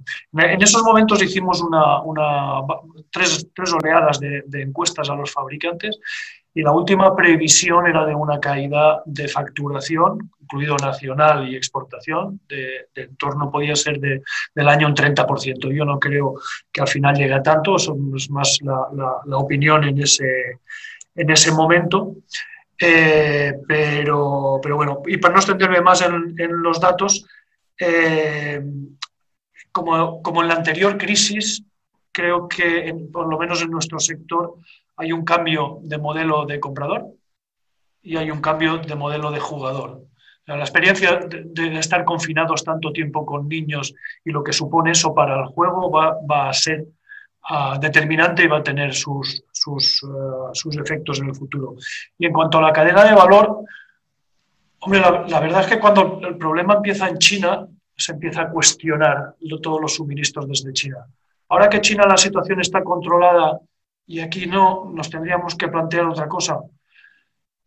Eh, bueno, eh, va, a ser, va, a ser complicado. No creo que en el, sector del juguete a medio plazo eh, hayan cambios sensibles respecto a la, cadena de, valor, teniendo como tiene el total del mundo la fábrica en China que en estos momentos están produciendo por cerca del 90% de los juguetes que hay en el mundo.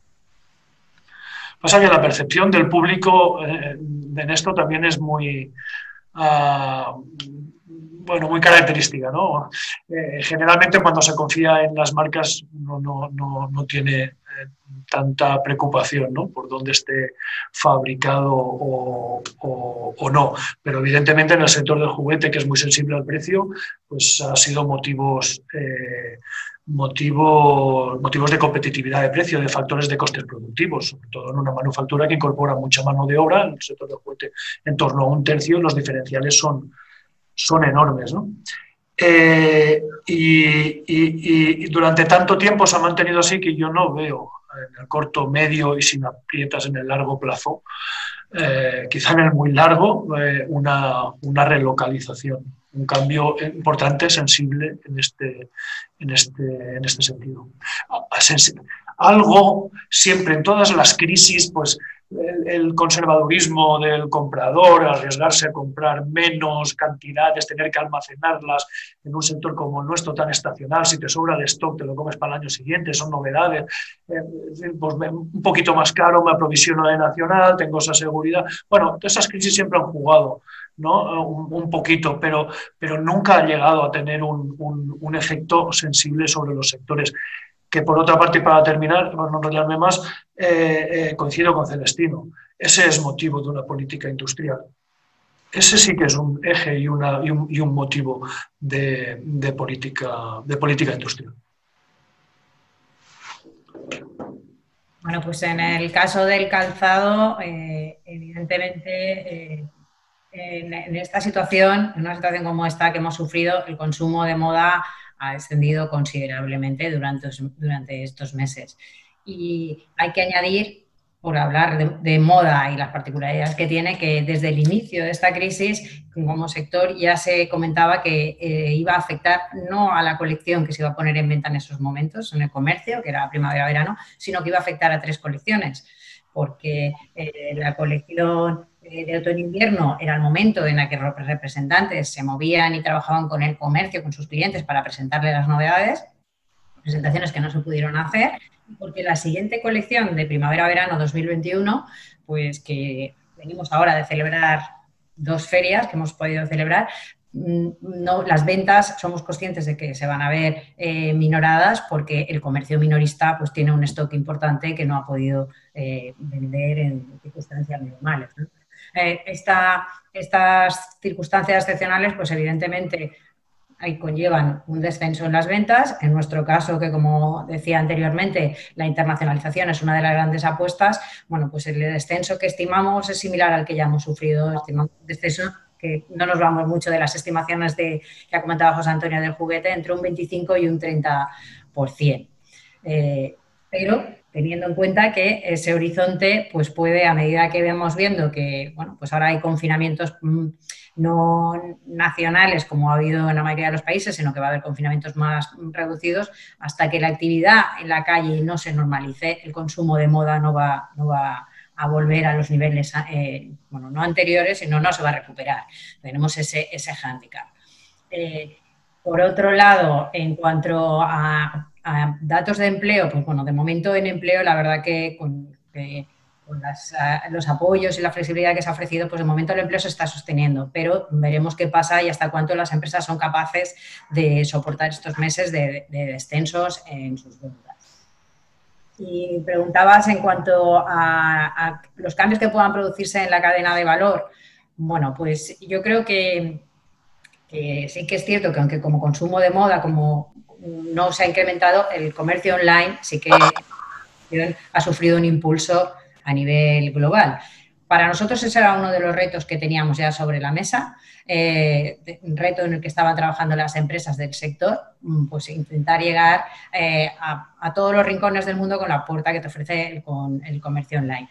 Pero sí que es cierto que ese comercio online, eh, bueno, pues ha traído un cambio importante y, somos, y, somos, conscientes de que se va a acentuar ahora, que es el, time to market, el tiempo que tarda en llegar ese producto al consumidor, ¿no? El consumidor que compra online quiere el producto ya y esto sí que de alguna manera sí que podría fomentar una cierta relocalización o, una, o que se tenga que una multilocalización, que va a ser lo que vamos a ver en las empresas del sector para llegar a tiempo a a ese cliente. Como decía José Antonio, eh, bueno, pues al final la competitividad, el precio son factores determinantes. Si bien es cierto que, que ya he dicho yo antes que la apuesta del sector calzado fue la calidad, la moda y el diseño precisamente para poder eh, competir a nivel internacional, pero eh, al final, bueno, pues estamos en un mercado global y no va a haber una gran relocalización, pese a los problemas que hemos sufrido también de suministros, en, cuando empezó la crisis en, China, que pues es proveedor de muchas de las materias primas que utilizamos. Eh, pues en ese sentido, eh, yo creo que las empresas eh, tienen un gran reto por delante, que es la transformación digital para, como decía, para poder dar respuesta. Y ese reto lo, lo, vamos a llevar a todas las áreas. No se trata solo de posicionar tu marca online, el comercio online, sino de Mm, reestructurar tu producción para no puedes tener un gran para dar respuestas sin tener grandes stocks, eso va a ser importante. Y si ahí hacemos los deberes, pues podemos ganar parte de, la producción. Y por otro lado, eh, que también Celestino ha mencionado como una de las líneas estratégicas en Europa, pues la sostenibilidad, ¿no? la economía circular y la sostenibilidad. yo creo que es cierto que de esta situación, José Antonio ha comentado cómo ha afectado el juego, cómo las familias han empezado a valorar el juego, yo creo que también eh, eh, se va a poner en valor por parte del consumidor, más en valor todavía, en la sostenibilidad. Y yo creo que ahí la compra de producto de calidad, de proximidad, siendo consciente el consumidor de, impacto que tiene en, nuestra, en nuestro sistema, pues yo creo que puede ser un valor añadido a la hora de, de que se valore más la producción en el local. Bien, os voy a hacer ahora la misma pregunta que antes hice a Celestino, pero referida al calzado y al juguete alicantino. El futuro inmediato dependerá en lo fundamental de la evolución de la epidemia, ya que mientras dure, el menor crecimiento económico de los países que compran calzado y compran juguetes disminuirá su demanda. Existen, sin embargo, otras incertidumbres de corto plazo, me refiero, como antes he dicho, a que Boris Johnson lleve a cabo la amenaza de no cumplir con las condiciones pactadas con la Unión Europea para el Brexit, a que el euro continúe apreciándose o a que el señor Trump gane las elecciones el día 3 de noviembre y se acentúe el proteccionismo. ¿Qué expectativas de corto plazo tenéis los empresarios? Bueno, que arranco yo en esta ocasión. Eh, comparto el primer comentario que ha hecho Celestino al 100%. Estamos ante una situación de pura incertidumbre. Eh, la situación es tan compleja que hacer una previsión de lo que está por venir, aunque sea a corto plazo, es, difícil. Pero evidentemente situaciones como el Brexit o, las incertidumbres que puedan derivar de, de, las elecciones en Estados Unidos y quién sea el nuevo presidente que pueda optar por, situaciones como las vividas de la guerra comercial que ha comentado Celestino, por ejemplo, entre Estados Unidos y China, o eh, los debates con Europa y los aranceles según sectores, eh, para nosotros, para nuestras exportaciones, por supuesto, no van a ser beneficiosos. Eh, hay que tener en cuenta que tanto Estados Unidos como Reino Unido están entre los 10 primeros mercados destino de nuestras exportaciones. Reino Unido ya lleva años que vamos, que hemos ido decreciendo las exportaciones a Reino Unido. Desde, realmente desde que se produjo el referéndum del Brexit hemos ido bajando. La primera consecuencia, evidentemente, debido a las fluctuaciones del tipo de cambio de moneda, pero para nosotros esta situación puede ser preocupante si finalmente dentro de los plazos que comentaba antes Celestino, si a un mes vista no se llega a un acuerdo, bueno, pues y nos vemos ante eh, tener que aplicar los aranceles que establece la Organización Mundial del Comercio para el calzado va a ser un gran hándicap porque vamos estamos hablando de aranceles que varían entre el 14 y el 16% dependiendo del tipo de producto. Esto va a dificultar la venta de nuestros productos eh, de manera considerable en, en Reino Unido. En cuanto a Estados Unidos, que da esas apuestas que he comentado yo al principio, de las apuestas de diversificar mercados, que en las que las empresas estaban haciendo importantes inversiones por crecer como marcas y consolidarse, es cierto que al escenario de descenso de las exportaciones que, estamos sufriendo en estos momentos, una de las caídas más dramáticas que estamos sufriendo es en, es en, Estados Unidos. Y yo creo que aquí hay que sumar los dos factores, el de la crisis sanitaria y el de bueno, pues la incertidumbre política que, que en, hay en estos momentos. En Estados Unidos nuestro descenso en las exportaciones en los primeros seis meses de este año ha sido de superior al 40%. Entonces nuestra preocupación es evidente porque además, como digo, era un mercado importante para el crecimiento en áreas extracomunitarias ¿no? y, nos genera pues, una gran incertidumbre. Previsiones, como ha dicho Celestino, si, como los, economistas no se atreven, nosotros, yo que soy licenciada en Derecho, todavía lo tengo más complicado. Bueno, en este caso lo siento, pero eh, eh Toys are juguete es diferente. En Estados Unidos y en Reino Unido, y bueno, bastantes países más, uh, llevan un acumulado de crecimiento del mercado del juguete del 16%. El, juguete no se ha podido continuar vendiendo a pesar de los lockdowns, a pesar de los, confinamientos y a pesar de los cierres. Y eso junto a la necesidad de pasar tiempo en casa y a la necesidad de juego, incluso han crecido en Italia y Francia, que han tenido un confinamiento más parecido al nuestro, no tanto como en Reino Unido, Estados Unidos, Australia, que como digo es de, en torno al, 16%. Eh, y, bueno, eh, además el, Brexit, en, el caso del Reino Unido, ha provocado un aprovisionamiento ah, preventivo por parte de los importadores y los distribuidores del Reino Unido, con lo cual al mes de julio llevamos, llevamos un crecimiento en las exportaciones de juguetes al Reino Unido acumulado del 85% precisamente porque lo que prevén no es bueno. Pero lo que también me da que pensar es que, por lo menos en el sector del juguete, más, y en términos industriales, ¿eh? más, tiene que perder el Reino Unido, que tiene muy poca fabricación y es chino dependiente del, del juguete, y más tiene que perder Estados Unidos, eh, que desde luego tiene todas las multinacionales del juguete en China. Y de alguna forma en muchos otros sectores también. Yo la economía del Reino Unido la veo más, eh, algo más, ¿no? Estados Unidos más, más, autosuficiente, pero la del Reino Unido es, es bastante eh, dependiente de las importaciones, con lo cual tampoco le va a salir esto ya, ya, ya, se ha comentado ¿no? muchas veces que el Brexit le va a salir más caro al Reino Unido que a la Unión Europea, pero, pero, si es que además con la Unión Europea se entras en, en, los incumplimientos del acuerdo, va a ser peor parte. No, no lo vamos a pasar bien y, te lo augura el 85% que estamos creciendo enviando los juguetes ya antes de tiempo. Pero mm, aranceles, desde luego, eh, sería nefasto pero los cambios en normativa de seguridad del juguete que estamos viendo venir, eso puede ser nefasto. Eso puede ser eh, muy dramático. Termino con las preguntas. Dos últimas relacionadas no ya con el corto, sino con el medio y largo plazo.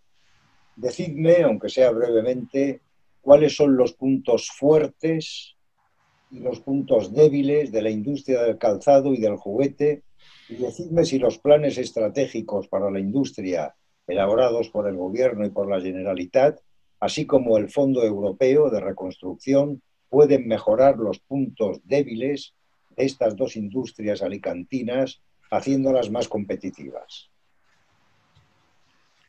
Bueno, eh, seguimos este procedimiento, Marian, ¿te parece? Em, yo, los puntos débiles del sector, yo creo que el, principal eh, será rápidamente entendible, es la población decreciente, la baja natalidad. Pero este es un problema que empieza con el sector del juguete, de productos infantiles, pero acaba con el resto, eh, terminando con las pensiones, eh, cuando sean adultos. Por la pirámide invertida, pues hay que cambiar, hay que ajustar cosas en el modelo. No se puede seguir en el mismo modelo si tienes la pirámide totalmente invertida. Después, ya más propios del sector, es, como bien decía Celestino, es el tamaño y la dimensión. El 90% son micropymes.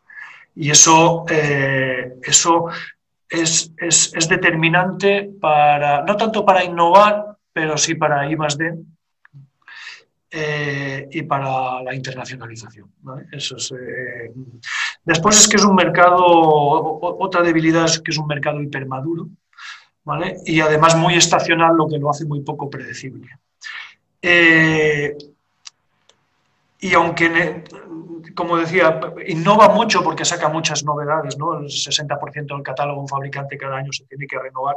Realmente hay poca y más de debido a la escasa dimensión de las empresas, que se tienen que apoyar mucho en, la red de, institutos, que es la gran pieza de I más D de las industrias manufactureras, sobre todo formada por pymes, la cual tenemos una excelente red, pero que tiene la debilidad de no tener una financiación estable, garantizada y plurianual, cosa que nos ayudaría eh, bastante. Y después, eh, una debilidad comparativa con otros mercados es el tamaño de nuestro mercado interno, que es un 2% del mercado global. Cuando cuesta igual los moldes, que generalmente son, son plásticos, pues el mismo coste tiene eh, hacer moldes, pero las empresas alemanas tienen un mercado nacional cuatro veces que el nuestro. Ese también tiene la parte positiva de que históricamente es el motivo por el que hemos tenido que exportar y acudir a, otros, a mercados. Como puntos eh, débiles, como os decía, que históricamente es muy exportadora y eso es muy reconocido por, por los profesionales, que precisamente ese pequeño tamaño la hace resiliente, flexible y esa capacidad de innovación, que le resta y más de, pero, pero, pero le da mucha, mucha vocación innovadora Em, que tiene una alta, una alta capacidad de, endeudamiento y, está saneada en cuanto a recursos propios y a fondos propios como para, poder hacer, hacer proyectos.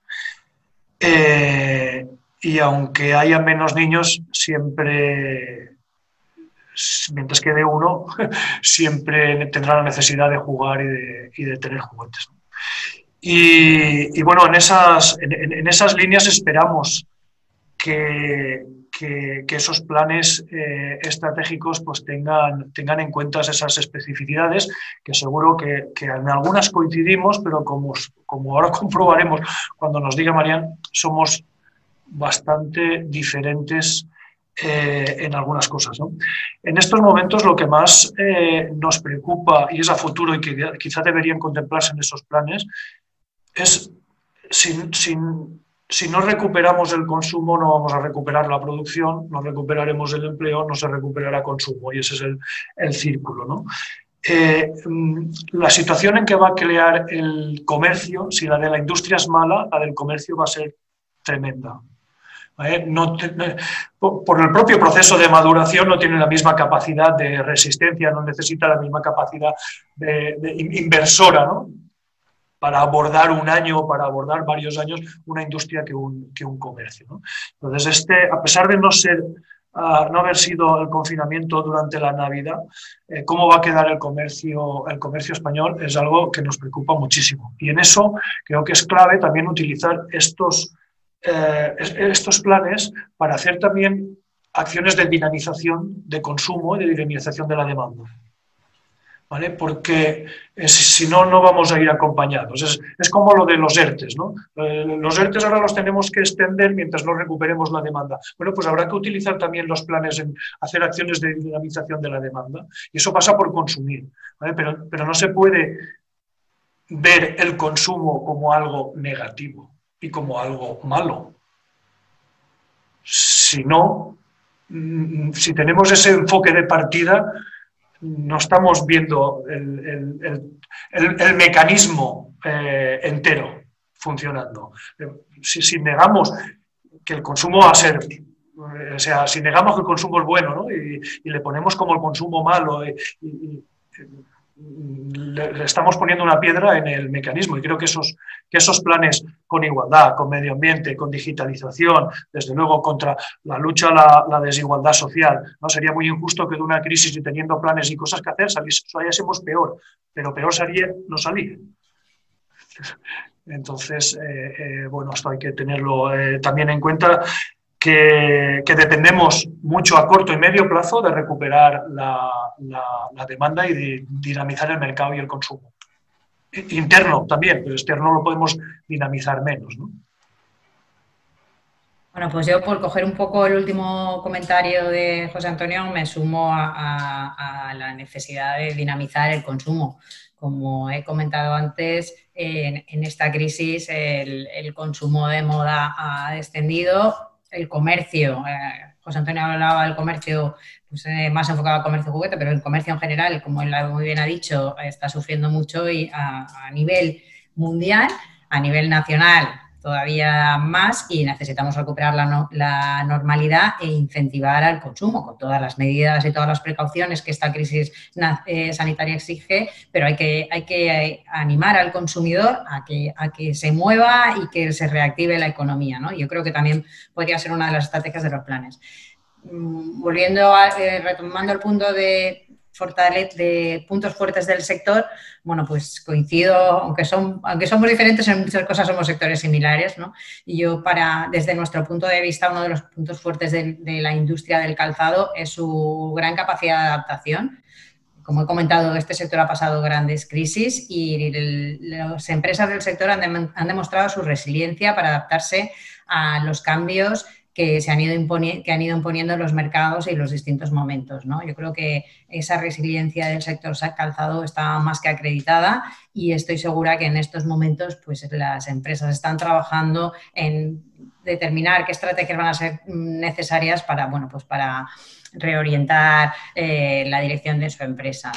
Eh, otro factor, bueno, un factor, una, la gran debilidad nuestra, ya lo ha comentado Celestino a nivel global de nuestras empresas, es el tamaño. Es el tamaño. Pero a su vez, está, el tamaño en estos momentos también puede jugar como, como, un punto fuerte por la flexibilidad que ofrecen las empresas y que van a necesitar los, eh, los mercados para dar respuesta. Eh, al igual que en el juguete, esa, ese tamaño flexible, esa previsión de las empresas de las pymes familiares pues les permite tener un mayor colchón, un mayor balón de oxígeno para afrontar estos problemas de liquidez enormes que, a los que bueno, pues están haciendo frente en estos momentos. Pero, como decía, sobre todo el tamaño es una debilidad. tenemos por delante grandes retos eh, que compartimos con el juguete, como decía, en la internacionalización, el crecimiento en las áreas extracomunitarias, por supuesto, la inversión en I de más I, nosotros diseño y moda es necesario y además continua, eh, la digitalización y todo ello y la sostenibilidad, que he comentado que es otro de los pilares. Eh, en este sentido, el tamaño condiciona las inversiones que pueden hacer las empresas para hacer frente a estos grandes retos. Retos que ya teníamos previo la, a la crisis del COVID-19, pero que en estos momentos muchos de ellos todavía se han visto más acelerados. ¿no? Si hablábamos de que la transformación digital, eh, de que esta eh, transformación venía a una velocidad mayor que cualquier otra de las grandes eh, reformas que había sufrido la industria, en este caso, a consecuencia del COVID, pues todavía se ha acelerado más. ¿no? Entonces, el tamaño condiciona que podamos hacer frente a estos retos en igualdad de condiciones que, que, las grandes multinacionales con las que competimos. ¿no? Entonces, en este sentido, sí que los instrumentos de apoyo que se puedan articular van a ser eh, fundamentales. Nosotros como, asociación eh, estamos trabajando con la patronal de la Comunidad Valenciana, con la FED, para determinar qué líneas son estratégicas y, poder eh, pues, aunar esas, esas, necesidades en varios sectores para, bueno, para que esos fondos europeos puedan llegar a, apoyar a nuestras empresas a hacer frente a estos grandes retos que tenemos. Y coincido también con el, con el juguete mucho de, los, de los puntos que, ha comentado en cuanto a retos y debilidades, en cuanto a fortalezas y debilidades, pero mm, yo quería centrarme también uno en, el en el descenso, volviendo al consumo, en el descenso que el consumo de moda viene sufriendo en los últimos años. Se está incrementando el consumo en ocio y baja el consumo en moda, pero en este momento, tal vez, y como decía, confiando en que en esta situación el consumidor se está volviendo más sensible, eh, está reflexionando más sobre la importancia de la sostenibilidad, yo creo que tal vez ahí, al mismo tiempo que tenemos bueno, pues esa, esa debilidad que es el descenso de consumo en moda, tendremos la oportunidad que nos ofrece el que el consumidor compre más eh, producto de una, se centre más en la compra de producto de mayor calidad y ahí es, nuestro punto fuerte, ¿no? Con el calzado de nivel medio, medio alto, ¿no? Competir, ya no entraríamos a competir tanto en precio, sino eh, por las apuestas que hizo el sector de la calidad, el diseño y la moda, que yo creo que ahí podríamos tener una oportunidad. Bien, voy a pasar a haceros algunas de las preguntas que han formulado quienes nos están escuchando. Voy a escoger solamente tres porque hay cinco o seis y eh, se nos ha echado el tiempo encima. La primera tengo que leerla en el móvil, es esta. En los peores momentos de la COVID se constató que la producción en China podía ser una fuente de problemas al cortarse el suministro. Se dijo que la COVID podía ser un factor que hiciese que algunas empresas volvieran a producir en España. ¿Podrían decirme si en el sector del calzado o del juguete ha empezado ese retorno o si lo han hecho en otros sectores que el gobierno decía que eran estratégicos para España? No, en el sector del juguete sensiblemente no. Con, impacto no. Va a haber alguna, alguna decisión más motivada por, por el conservadurismo de, del cliente en un sector tan estacional como el nuestro y que solo depende de una campaña. Igual en calzado que tiene varias campañas o varias temporadas puede ser diferente, pero en el sector del juguete cambios sensibles no, se han producido, ni, se esperan. En el sector de calzado, por lo que comentaba José Antonio de las campañas, eh, una cierta relocalización que sí que se produjo cuando pasamos de las dos colecciones a presentar novedades, que es en el momento en el que están ahora prácticamente eh, las empresas van presentando novedades casi todas las semanas. Sí que hubo una cierta relocalización, pero mm, no va a ser especialmente notable las consecuencias que tenga el COVID, como tampoco sí que hubo algún problema de suministros, pero tampoco especialmente. Nosotros somos un país eh, productor y continuamos trabajando a, nivel global. Para nosotros, eh, China, el principio de la crisis en del COVID en China nos preocupó más como país. Eh, destino de nuestras exportaciones y porque además el cierre se produjo en un momento en el que el consumo en China es muy importante, que es el año nuevo chino. China es el sexto país destino de nuestras exportaciones. Entonces, la preocupación vino por parte de aquellas empresas que de alguna manera eh, tienen un buen posicionamiento allí. Yo creo que por ampliar el análisis o la, respuesta más general a, otros sectores, quizá, pero, pero, es que ha pasado, estamos en medio de, esta crisis. Es muy difícil pensar que una, el rediseño de las cadenas logísticas está teniendo lugar más allá, más allá de lo que es pura necesidad. Eh, está claro que el textil sanitario sí que ha tenido que ponerse las pilas por la eh, estricta eh, caída de suministros que se produjo en los momentos más que los más lo necesitábamos, ¿no? Pero esto no se puede catalogar como un cambio en las cadenas logísticas. Habrá que esperar, puede haber alguna decisión estratégica de intentar diversificar algo más dependiendo de los sectores. Diversificar algo más las, los abastecimientos, pero hoy por hoy es muy pronto. Y otra pregunta es esta. ¿El distrito digital creado en Alicante va a servir para que haya más transferencia de I D a las empresas valencianas o puede hacer que aparezcan nuevas empresas informáticas de industria avanzada ligadas a la inteligencia artificial?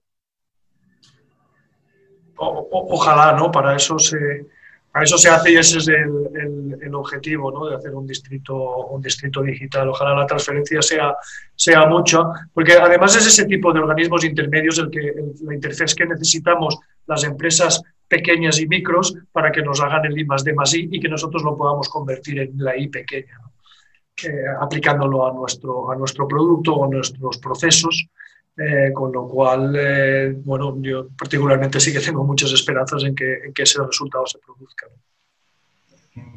Nosotros también lo vemos como una oportunidad el que el distrito digital esté en nuestra provincia. Seguro que que van a surgir sinergias con sectores eh, tradicionales como son los nuestros y, además, es, como decía, es uno de los grandes retos que tenemos la transformación digital y en el sentido de, que nos podamos apoyar en empresas que se eh, implanten en nuestra provincia y podamos impulsar esta transformación va a ser eh, pues, un, éxito hago un símil con el Instituto Tecnológico. ¿no? Ahora decimos que si no, no estuviese inventado habría que inventarlo. ¿no? Probablemente dentro de unos años, de todo lo que sea eh, organismos intermedios que, que trasvasen a, a, la industria eh, digitalización, probablemente diremos lo mismo. ¿no? Si no existieran, tendríamos que inventarlo.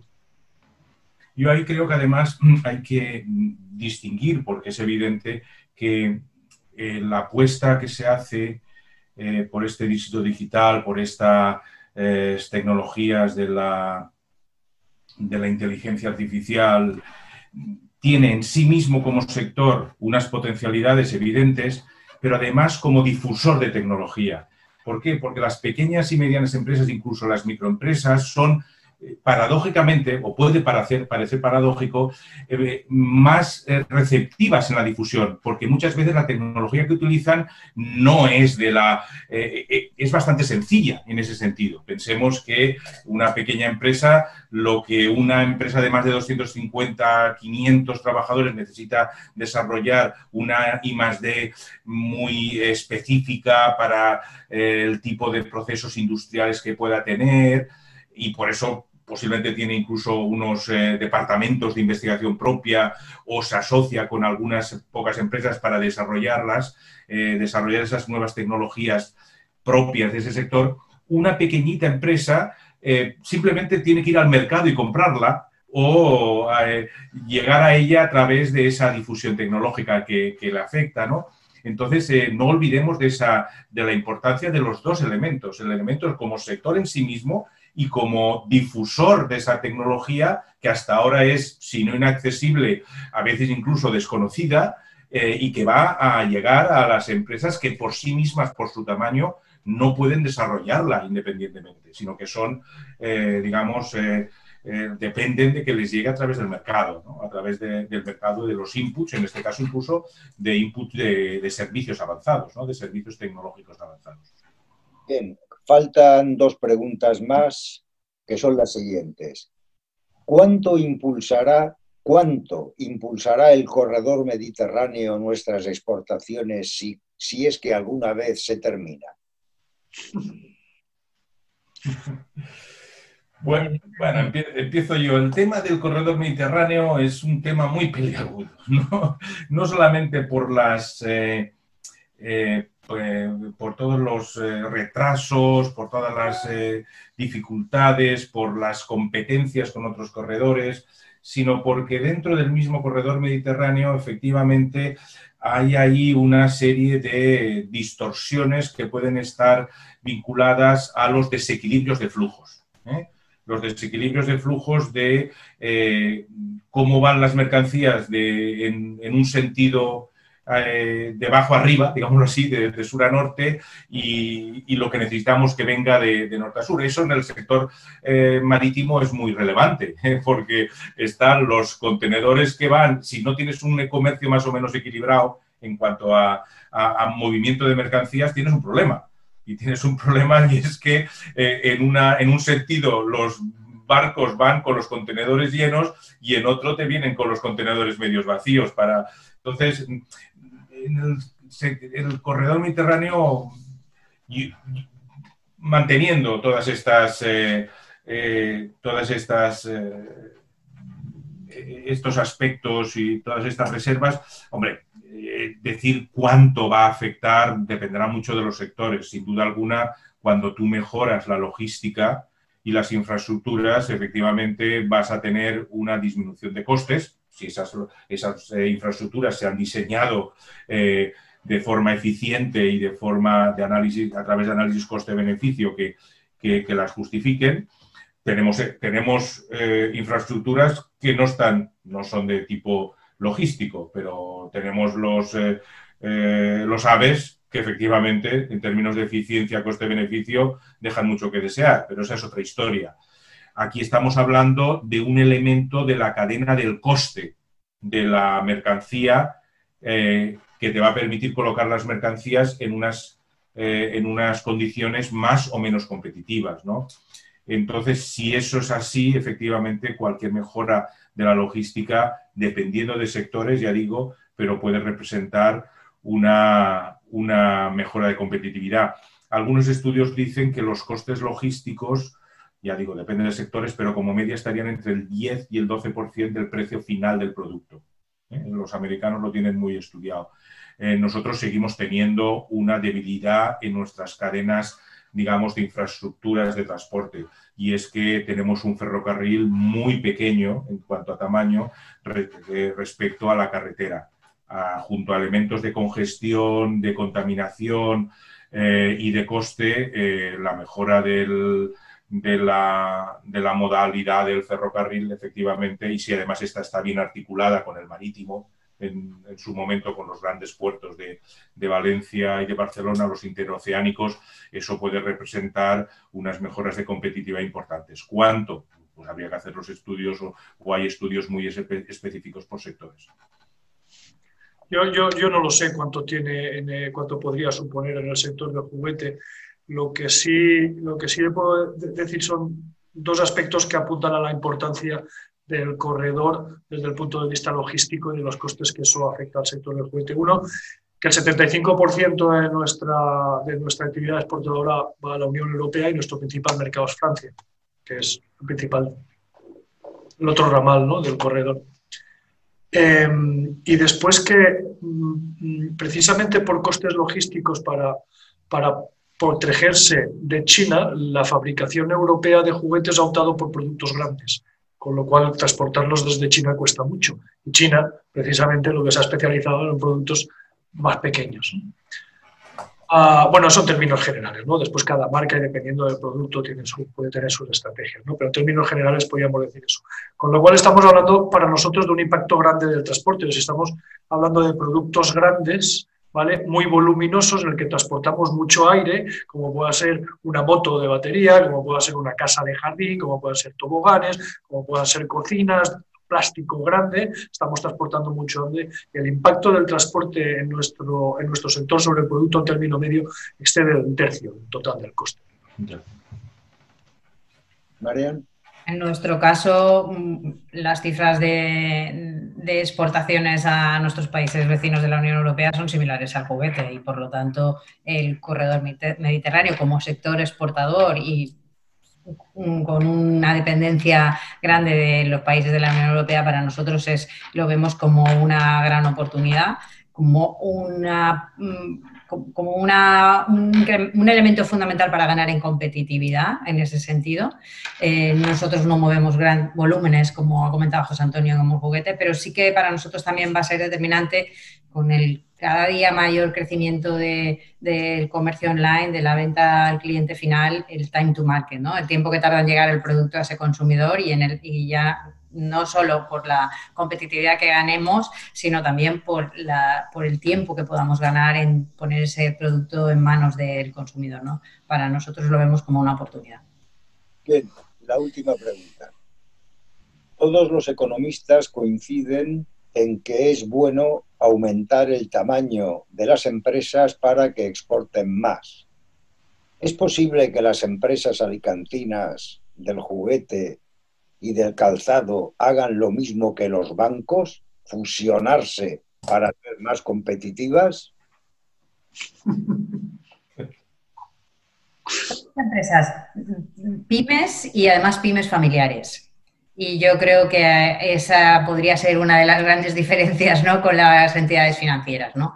Eh, no, no sería una opción, sería una opción positiva, ¿por qué no? Podría, eh, bueno, pues el que dos empresas integraran eh, sus fuerzas y para posicionarse, que es algo necesario, con una mayor fortaleza a nivel global, pero tenemos el hándicap de que somos empresas familiares, en el caso del calzado casi diría que al 100% son empresas familiares y, cuesta más e, ese tipo de integración cuando hablamos de, pues, de empresas con una tradición de segunda, tercera, cuarta generación, eh, siguen viendo la empresa como casi como un miembro más de la familia al que cuidar y, mantener y proteger.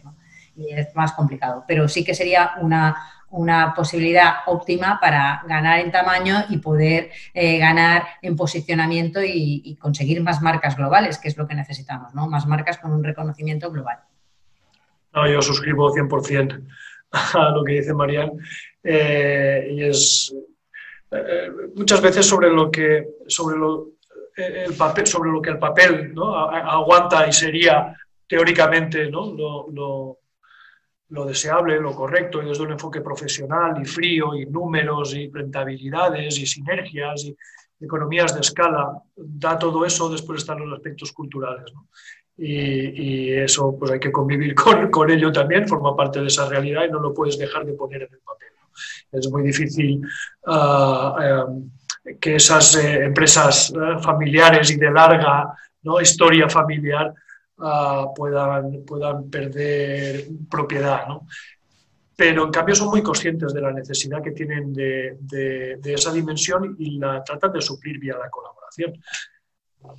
Bueno, hay que verlo también. ¿no? El sector del juguete fue el primer sector en España con crear, crear un consorcio de exportación entonces un grupo de exportación, entonces el grupo, el grupo Protos fue el primer consorcio que se creó en, en España. Desgraciadamente no ha cundido el ejemplo y el, y el, grupo ha desaparecido, ¿no? pero bueno, existen otras formas eh, y en general pues muchas empresas tienen mucha vocación colaboradora, incluso con la competencia, algo de lo que somos testigos de primera mano en una asociación, ¿no? que al fin y al cabo pues, representa y está en contacto con ellos.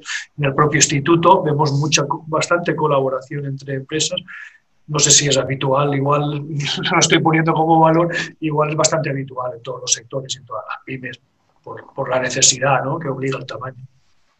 Al hilo de lo que comenta José Antonio, efectivamente, esto es una cuestión de economía de escala. Si tú aumentas el tamaño eh, de la producción, efectivamente tu curva de costes, pues a través de la eh, disolución de tu coste fijo, pues obviamente los costes medios te van a caer. Eh, claro, reconociendo todas esas dificultades que también Marian comentaba, de las tradiciones familiares, de la estructura de la propiedad eh, de las empresas, lo que muchas veces, bueno, muchas veces o algunas veces ha ocurrido es, claro, como tú puedes tener economías escalas internas a la empresa, pero también externas a la empresa, eh, ¿qué es el fenómeno del clúster? Es decir, el clúster lo que hace es que parte de las ganancias asociadas al incremento del tamaño no van ligadas al incremento del tamaño de la propia empresa, sino al incremento del tamaño del sector como tal. Si tú eres capaz de aunar los intereses de las diferentes empresas, por ejemplo, a la hora de negociar la llegada de energía. La cerámica es un ejemplo clarísimo en cuanto a los ramales de llegada de gas. Son grandes consumidoras de, gas para los hornos y entonces si tú eh, agregas esa, esas, eh, e, e, esas demandas, en este caso de abastecimiento, o incluso por el lado de la comercialización, desarrollas plataformas logísticas conjuntas, la empresa sigue teniendo el mismo tamaño, son empresas diferentes, pero lo que comentaba José Antonio, a través de mecanismos de colaboración, tanto vía suministros como vía comercialización, o incluso, como no, a nivel de investigación. Los institutos tecnológicos no son más que una unificación de intereses en los que todos participan y todos se benefician y como empresas pequeñitas no podrían hacerlo. Por lo tanto, sí que hay salidas ante una estructura que no permita una eh, fusión al tipo del sector financiero, que tiene otras características. Las empresas industriales caracterizadas por los sectores de pymes o incluso, sobre todo pymes, más que las microempresas, sobre todo las pymes, tienen potencialidades en términos de ir articulando un clúster. Y de hecho hablamos del clúster del juguete o hablamos del clúster del calzado o del textil en esta zona ¿no? de Alicante o el clúster de la cerámica en, Castellón. Es decir, es lo mismo, sería el mismo concepto de economía de escala, pero no interna, sino externa a la empresa. Economías eh, externas, eh, obviamente positivas, porque suponen una disminución de costes para la empresa después. Bien, eh, son algo más de las nueve menos cuarto y debemos cerrar el acto. Doy las gracias a Celestino Suárez, a Marian Cano y a José Antonio Pastor por haber participado en el mismo y espero que haya resultado instructivo para quienes lo han visto. Ha escuchado un podcast de Casa Mediterráneo. Para acceder a nuestras actividades y contenidos le invitamos a visitar nuestra página web y a seguirnos en nuestras redes sociales, YouTube, Instagram, Facebook y Twitter.